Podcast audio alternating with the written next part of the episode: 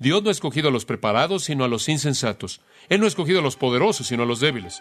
No a los que han nacido en clase alta, sino a los nacidos a nivel bajo. Él ha escogido cosas que a los ojos del mundo no son nada, para llevar a nada las cosas que creen que valen algo.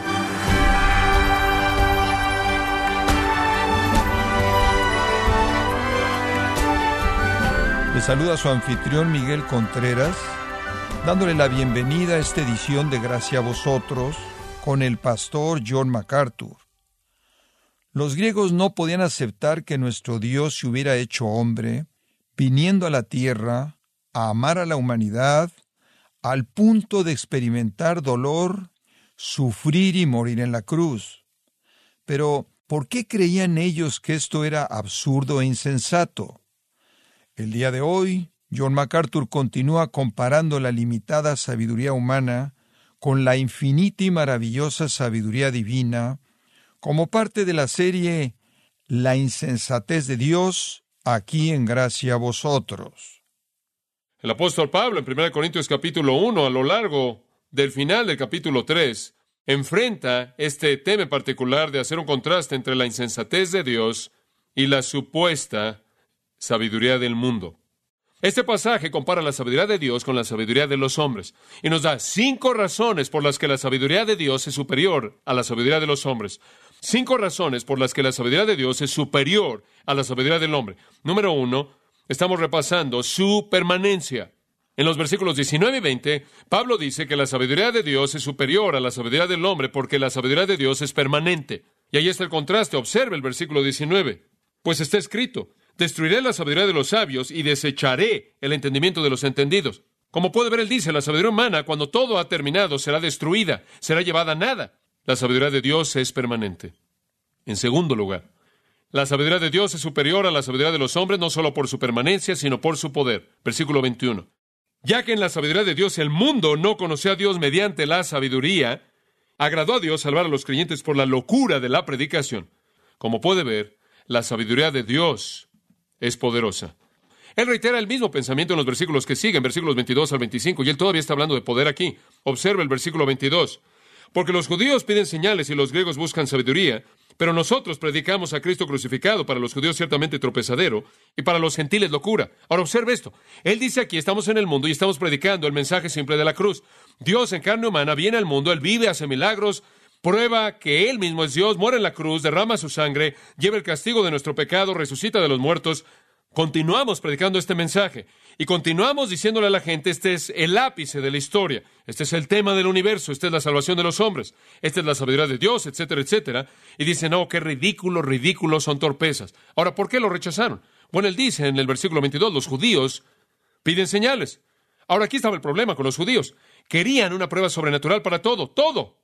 Y si Jesús hubiera hecho algún tipo de rueda de carro mágica y hubiera hecho algún tipo de cosa estupenda, él habría comenzado algo que realmente él nunca podría haber detenido. Pero él realmente hizo milagros para sus discípulos, porque los milagros únicamente solidifican la fe de personas que ya creen. La gente que no cree va a encontrar una manera de justificarlos, créame. Créame que así va a ser. Créame. Piensa usted en el hombre ciego en el Evangelio de Juan. ¿Sabe una cosa? Se toma un capítulo entero y los fariseos ya para cuando termina el capítulo entero han investigado todo esto. Están todavía convencidos de que el hombre realmente no fue un milagro. De hecho, dicen, no, debió haber sido alguien diferente. Y ellos finalmente van a él y le dicen, ahora espera un momento, ¿tú eres el hombre? Yo soy el hombre, no te creemos. Encuentran a su mamá y a su papá y este es el hombre, este es su hijo que nació ciego, este es el hombre.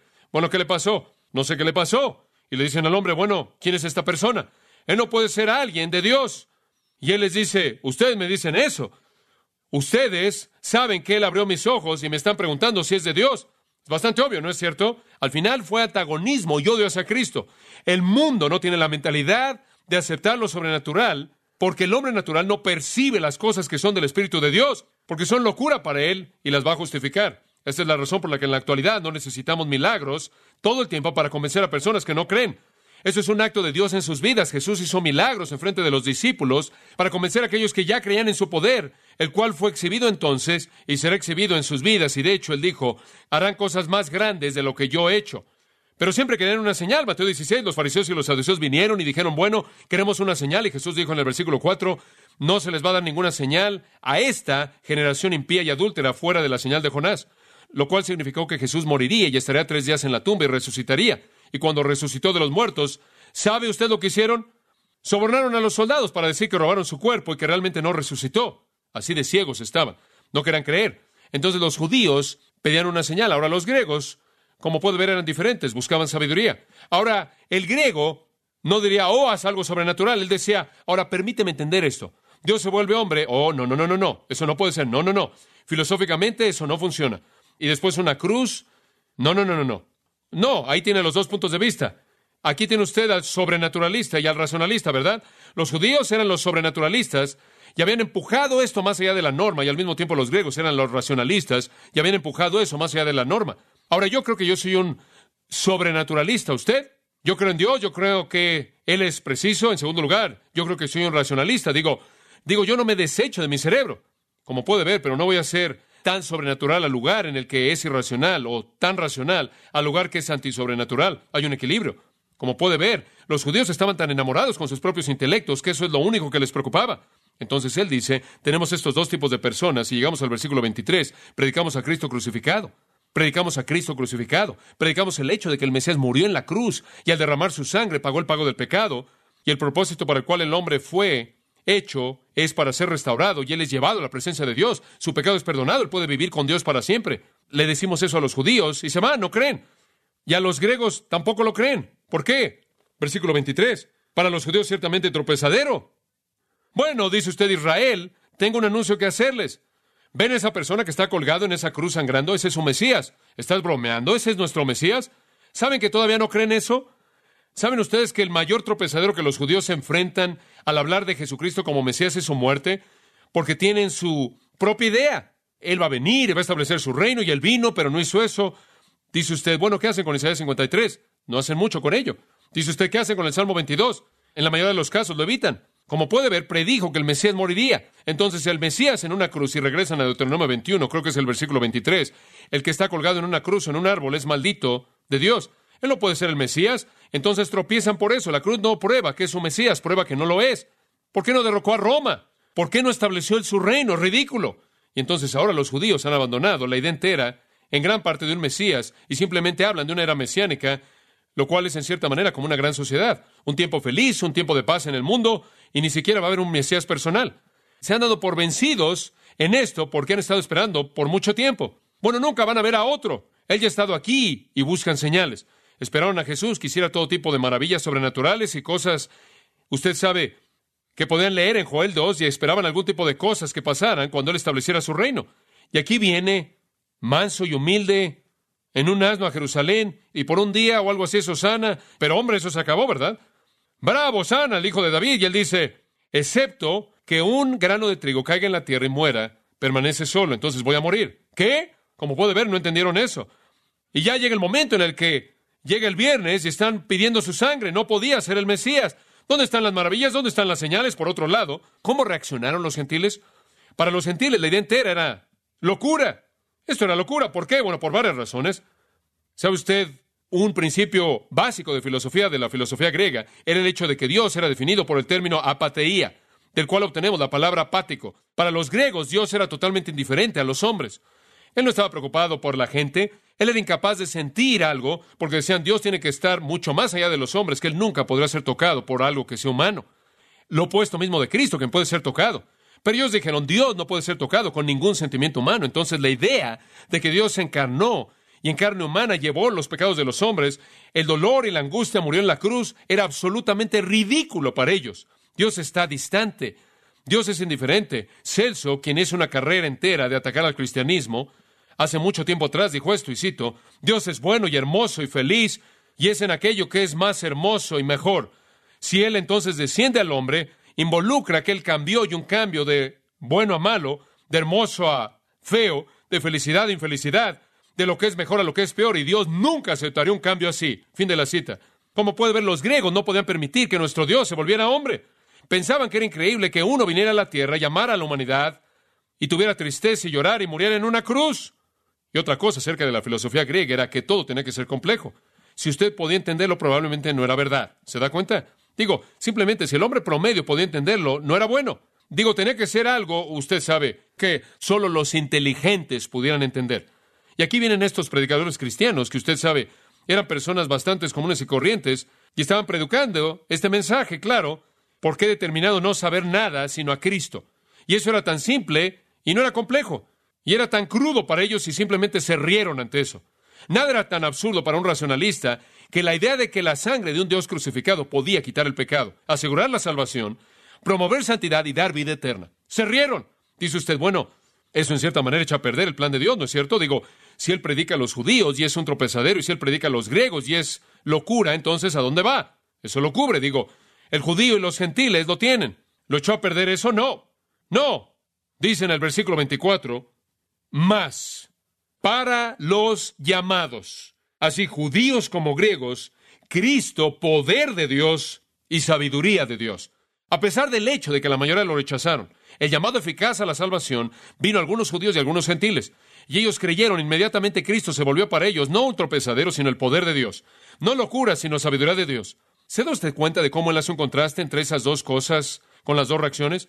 El judío dice, no puede ser nuestro Mesías, velo, manso y humilde y muerto. Ese no es el Mesías poderoso, pero para los que creyeron, Cristo se volvió el poder de Dios. ¿Y no es eso correcto? Pablo dijo a los colosenses en el 1.29, creo que es, él dijo, solo quiero decirles que yo trabajo, pero no soy yo, es Cristo operando en mí poderosamente. ¿Se da cuenta? Y entonces los gentiles dijeron, ah, locura. Pero para los gentiles que creyeron se volvió qué? Sabiduría.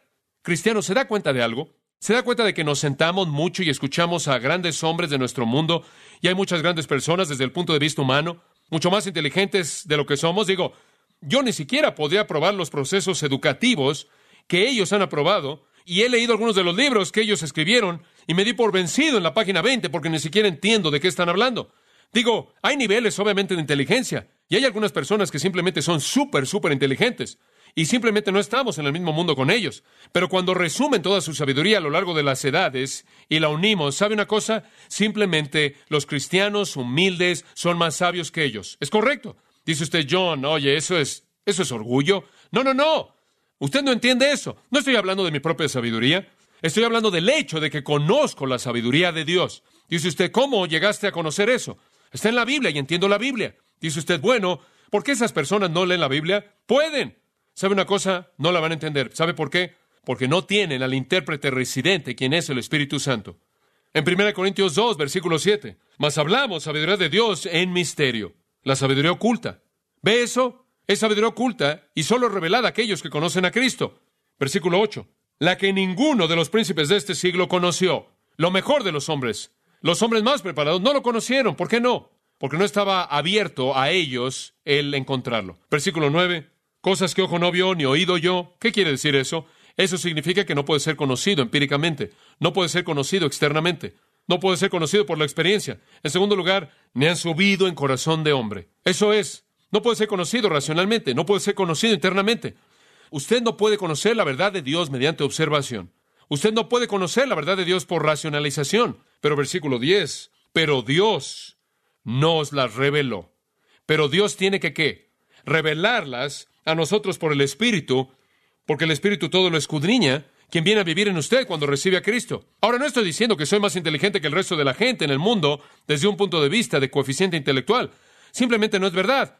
Una vez tomé una prueba de coeficiente intelectual y no soy muy bueno, yo lo sé. Hay muchas personas en este mundo mucho más inteligentes que yo, pero yo sé que ellas, con toda su inteligencia, nunca conocerán la sabiduría de Dios y están luchando con toda su economía y todas sus ciencias sociales y todas las disciplinas con las que están luchando para tratar de entender lo que está pasando en el mundo. Y yo les puedo decir, pero nunca me darán la oportunidad de hacerlo.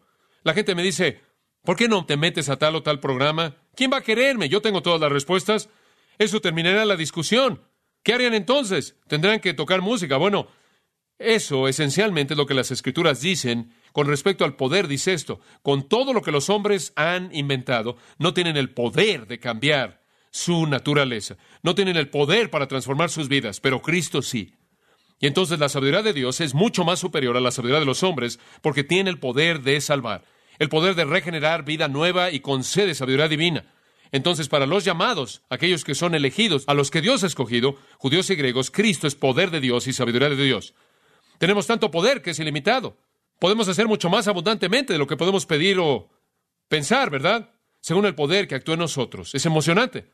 Bueno, él cierra esta pequeña sección con el versículo 25, el cual es un principio que resume todo lo que él ha dicho. Porque lo insensato de Dios es más sabio que los hombres, y lo débil de Dios es más fuerte que los hombres. Permíteme hacerle una pregunta. ¿Es Dios insensato? ¿Es Dios débil? Ambas palabras son usadas para efectos de ironía. Son palabras que son vistas desde el punto de vista de un hombre.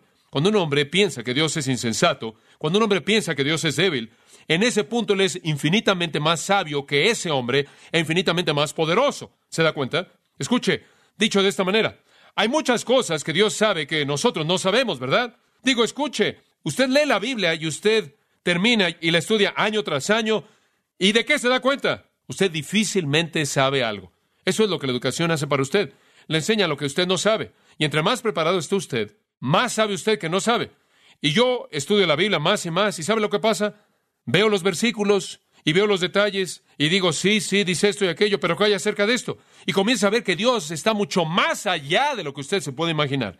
Hay complejidades en la mente de Dios que están mucho más allá de lo que el ser humano jamás puede comprender. Y entonces hay cosas, digo, si usted quisiera comparar a lo más inteligente de los hombres con la muestra más suprema de la sabiduría de Dios, la diferencia será infinita, porque la diferencia entre la sabiduría total de los hombres y la verdad más simple de Dios es infinita. Como puede ver, le está diciendo, lo más simple que he hecho es la cruz, la muestra más débil de mi poder, y está infinitamente más allá de la sabiduría y poder de los hombres. Ahora eso le da una perspectiva correcta, ¿verdad? Ese es el principio. La simplicidad de Dios y la representación más pequeña de poder de Dios es capaz de hacer lo que la sabiduría y el poder del hombre nunca, jamás llegaron a concebir de hacer. Ese es el principio. La doctrina de la cruz puede ser locura, pero tiene poder. Poder para salvar vidas, poder para conceder sabiduría. Un tercer punto, y vamos a terminar aquí. Él muestra que la sabiduría de Dios es superior a la de los hombres, no solo por su permanencia y su poder, sino también, y esto es fabuloso, es paradójica. ¿Sabe una cosa? Al mundo le encanta la sabiduría. El mundo realmente se gloria en eso. ¿Y sabe usted que las pruebas psicológicas muestran que el deseo de conocer es igual al impulso sexual? La gente realmente quiere conocer. Y hay mucha gloria personal y mucha vanidad en el conocimiento, ¿verdad? La Biblia dice que el conocimiento envanece. Hombre, usted sabe esto, este conocimiento, y usted lo despliega, está en un grupo y alguien dice, bueno, yo sé eso, y ay, ¿por qué? Y esto y aquello. Usted sabe, el conocimiento hace eso. Hay beneficios en la ignorancia. Humildad, ¿verdad? Es bueno no tener la respuesta para que usted simplemente se pueda sentar y aprender. Algunas personas no tienen la respuesta, pero de todas maneras le van a dar una a usted. Usted sabe. Pero como puede ver, al mundo le encanta que todo sea complejo y tratar de entenderlo, de descubrirlo con su propia sabiduría. Esa es la razón por la que apela a ser un psicólogo, porque usted se puede sentar y analizar a alguien, ¿se da cuenta? Puede decirle por qué hacen lo que hacen, y yo esto es así, y esto es así, y simplemente le da una especie de complejo de Dios. Y al mundo le encanta eso. Le encanta tener todas las respuestas. Pero ¿sabe una cosa? Dios no apela eso, porque eso es vanidad. Dios pudo haber hecho el Evangelio tan complejo que solo personas realmente inteligentes podrían haber sido salvadas si lo hubieran podido descubrir o entender. Digo, habría sido una filosofía bastante compleja y habría tenido que estar en la cima de los mejores de su clase. Tendría que haber sido de los más inteligentes para ser salvo. Pero como puede ver, eso habría destruido el propósito que Dios tenía en mente, porque la mayoría de la gente no está a ese nivel. Jesús dijo, te doy gracias, Padre, porque escondiste esto de los sabios y de los entendidos, Mateo 11:25, y lo revelaste a los niños. Porque sabe que cuando Él hizo eso, Él le mostró al mundo cuánto ellos necesitaban la sabiduría de Él. Él no necesitaba nada de eso. ¿Quiero oír algo? ¿Usted cree que el profesor más grande del mundo secular, la mente más grande que conoce en el mundo, la mente más brillante en el mundo, algo así como Einstein o algo así, una mente brillante, sabe que el hombre más torpe que es un cristiano, simplemente él es un hombre amable, lo ama, el Señor lo ama, pero no es tan inteligente, así es como el Señor lo hizo. Muchos de nosotros estamos ahí, pero así es como el Señor lo hizo. ¿Sabe una cosa? Ese hombre es infinitamente más sabio de lo que Einstein jamás lo fue. Infinitamente. Escuche esto. Es una reprensión viva a la sabiduría del mundo. Bueno, Dios tiene un propósito en esto. En la mayoría de los casos, ¿no es verdad que la iglesia está constituida de personas simples, humildes? Simplemente somos nosotros. O decimos, esto no será maravilloso si tal o cual se convirtiera en cristiano. ¿No decimos eso mucho? ¿No sería maravilloso que tal o cual se convirtiera en cristiano? O si tan solo usted sabe, será fabuloso, pero por una razón el Señor escogió que la iglesia fuera constituida de personas humildes como un testimonio viviente al mundo de que Él no necesita su rango y su influencia y su sabiduría. ¿Se da cuenta? No muchos. Ahora hay algunos poderosos y algunos sabios y hay algunos que son nobles. Estaba Dionisio, estaba Sergius Polis, estaban las damas nobles en Tesalónica y en Berea. Estuvo un hombre influyente llamado Arastos, que era el tesorero. Han habido algunos nobles y poderosos y sabios, no muchos. De regreso, nuestro amigo Celso, ahí en el 178, después de Cristo, le escribió una carta atacando al cristianismo. Esto es lo que él dijo, y cito. Aquí está una descripción de los cristianos. Que ninguna persona preparada, culta se acerque. Ninguna sabia, ninguna sensata. Porque todo ese tipo de cosas consideramos malas. Pero si algún hombre es ignorante, si algún hombre carece de cultura, si algún hombre es un necio, acérquese con de nuevo. Y de los cristianos añadió, escribiendo esto, y cito, los vemos en sus propias casas, sastres de lana, los peores, el vulgar, las personas menos preparadas. Y después él realmente calentó su intelecto. Él dijo, son como una multitud de murciélagos o de hormigas que están saliendo de su nido, o de ranas que tienen un simposio ahí en torno a un pantano, o de gusanos que se reúnen en el lodo. Fin de la cita. Eso es lo que dijo acerca de los cristianos. Un hombre amable, Celso. Bueno, ¿sabe una cosa? Él vio a su alrededor y eso es lo que vio. Puede imaginarse cómo estaban todas estas ranas simples y ellos sabían lo que él no conocía. ¿Ve cómo la simplicidad de la iglesia es una reprensión contra la complejidad de la sabiduría del mundo? No necesitamos la sabiduría del mundo, no la necesitamos. La paradoja lo prueba. Nosotros que somos los más simples, los más insensatos, somos los más sabios. Y en el Imperio Romano habían 60 millones de esclavos. ¿Puede imaginarse qué impacto esto hizo en ellos? Porque la mayoría de la iglesia está constituida de esclavos y los esclavos tenían todas las respuestas. Oh, esas no son buenas noticias. Y entonces los cristianos durante toda la historia son una reprensión viviente en contra de los supuestos sabios. Y ustedes se acuerdan Colosenses que la Biblia dice que Cristo va a desplegar a la iglesia ante los principados y potestades para mostrar la sabiduría de Dios. No necesita la sabiduría de los hombres. Miran alrededor, dice él. No hay muchos sabios. Eso significa la sabiduría de la naturaleza humana, inteligencia de clase alta. No muchos poderosos. Eso significa personas grandes o influyentes, poderosas. Ni muchos, observe esta, nobles. Eso significa nacidos de familias de alto rango. Y si usted quería una definición simple, triple, de lo que el mundo cree que es un gran hombre, número uno, él es muy inteligente. Número dos, él tiene una influencia tremenda a través de dinero, poder, sea político o en el deporte, o en la educación, o en el campo de la educación, o en el campo deportivo, lo que sea. En tercer lugar, tiene alto rango. Él es general tal y tal, él es el senador tal y tal, él es el presidente tal y tal, él es el vicepresidente tal y tal, él es la cabeza de esto, él es la cabeza. Como puede ver, el mundo basa su grandeza en el conocimiento o en la educación o la influencia o el poder del dinero o el rango. ¿Le gustaría conocer al hombre más grande que jamás vivió según Dios? ¿Le gustaría conocerlo? Persona interesante, su nombre es Juan el Bautista. ¿Sabe que él no tenía preparación? Él no tenía preparación formal. ¿Sabe que él no tenía poder en particular? ¿Sabe que él era un personaje extraño? Él usaba una especie de traje modificado de Tarzán, hecho de pelo de camello, comía langostas y miel silvestre, y él vivía ahí en el desierto. Bueno, dice usted, bueno, quizás era de jerarquía social. Quizás él vino de una familia de alto rango. ¿Está bromeando? ¿Elizabeth y Zacarías? No era nadie. Dice usted, bueno, Zacarías era un sacerdote. Claro que era un sacerdote, pero habían miles y miles y miles y miles de esos sacerdotes y no tenían rango. No. Como puede ver, Jesús dijo, entre los que nacen de mujer, Mateo 11:11, ninguno se ha levantado mayor que Juan el Bautista. El hombre más grande que jamás vivió, y él no encajó con ninguno de los estándares del mundo. Pero él encajó con el estándar de Dios porque él era un hombre sabio. Él conocía a Dios. ¡Qué paradoja! Observe el versículo 27. Sino que lo necio del mundo escogió Dios para avergonzar a los que, a los sabios. Y lo débil del mundo escogió Dios para avergonzar a lo fuerte. Y lo vil del mundo y lo menospreciado escogió Dios, y lo que no es para deshacer lo que es. Literalmente la palabra que no es significa nacido bajo. Él ha escogido lo que no tiene rango, las cosas nacidas bajas del mundo. Las cosas que son despreciadas son las que Dios ha escogido. Cosas que ni siquiera son consideradas. Son cosas que no son para llevar a nada las cosas que son. ¿Ve el contraste ahí? En los versículos 27 y 28, él hace un contraste entre lo que Dios ha escogido conforme él ha mencionado lo que él no ha escogido. En otras palabras, él dice, Dios no ha escogido a los preparados, sino a los insensatos. Él no ha escogido a los poderosos, sino a los débiles. No a los que han nacido en clase alta, sino a los nacidos a nivel bajo. Él ha escogido cosas que a los ojos del mundo no son nada, cosas para llevar a nada las cosas que creen que son cosas que valen algo. Bueno, usted sabe cómo la palabra de Dios lo presenta. Como puede ver, la filosofía humana no significa nada. Pablo dice, saquen eso de ustedes, no lo necesitan. No puede ver que la permanencia de la sabiduría de Dios, el poder de la sabiduría de Dios y la paradoja de la sabiduría de Dios al escoger a la iglesia muestra que Dios no necesita la sabiduría humana. Oremos. Gracias Padre por darnos tu verdad, tu sabiduría. Ayúdanos a confiar en ella, no en nuestro propio entendimiento, sino saber que en Cristo tenemos el poder de Dios y la sabiduría de Dios. Ayúdanos, Señor, a los que somos cristianos, a no mezclar la sabiduría del mundo, sino a volvernos estudiantes de la sabiduría de Dios, la cual es nuestra en Cristo. Oramos en su bendito nombre. Amén.